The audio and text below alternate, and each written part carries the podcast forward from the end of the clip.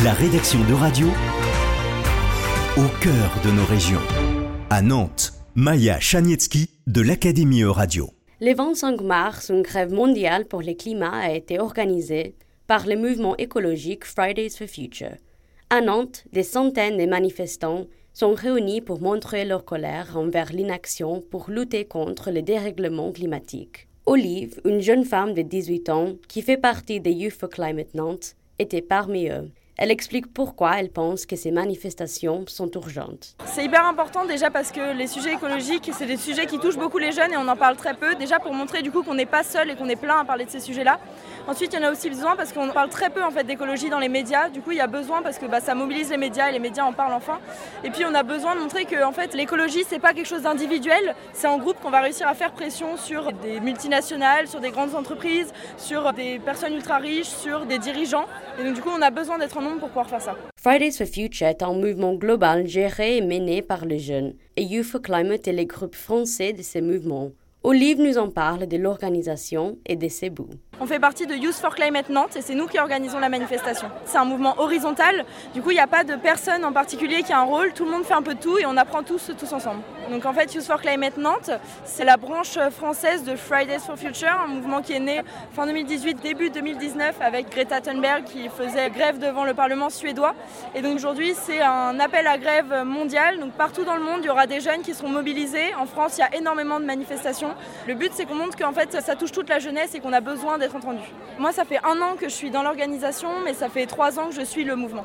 En ce qui concerne les possibilités pour l'avenir, Olive donne son avis sur ce qu'on devrait changer pour faire face aux enjeux climatiques. Déjà qu'on sort de la société capitaliste en fait, parce que le premier problème c'est ça, c'est qu'on est dans une société qui respecte pas les vivants. Ça c'est le premier problème. Ensuite, euh, ce qu'on aimerait c'est qu'il y ait euh, des réelles mesures qui soient prises, c'est-à-dire que dans le dernier quinquennat de Macron, la Convention citoyenne pour le climat, ça a été par exemple une énorme blague, il n'y a rien qu'à changer, toutes les mesures ont été annulées. Donc on a besoin de voir des réels changements.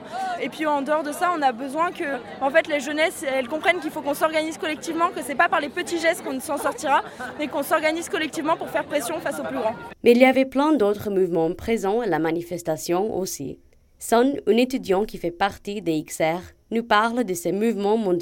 XR, c'est un mouvement de désobéissance civile non violent. Donc en fait, on fait des actions pour dénoncer une justice climatique et sociale nécessaire euh, actuellement.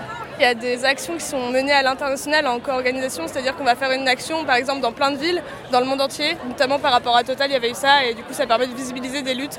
Même les pays qui sont directement concernés, on relaye leur voix parce qu'elles ne peuvent pas parler trop forcément, et du coup, ça permet ça de visibiliser et de toucher des grosses multinationales. Et est-ce que l'Union européenne pourrait faire plus? Pour affronter les enjeux climatiques ça donne son avis. Ouais, mais pas que juste tous les pays, tous les gouvernements, tous les politiques, toutes les multinationales, c'est pas juste l'UE quoi. Le mouvement Fridays for Future a commencé avec des élèves en Suède qui faisaient des grèves scolaires pour attirer l'attention sur la crise climatique. C'est pour ça que des élèves continuent à sécher leurs cours pour se manifester, comme des élèves nantais de 16 et 17 ans qui ont décidé d'aller à la manifestation le 25 mars. Deux d'entre eux donnent leur opinion sur ce que les gouvernements pourraient faire de plus pour prendre en compte l'environnement dans la politique. Simplement euh, tenir ses promesses et être dans le concret et simplement mettre en application les idées. Ne pas simplement dire que c'est le président des jeunes qui va faire quelque chose pour l'écologie, mais vraiment faire quelque chose pour l'écologie. La rédaction de radio vous a présenté En Région. Tous les podcasts de la rédaction sont à retrouver dès maintenant sur euradio.fr.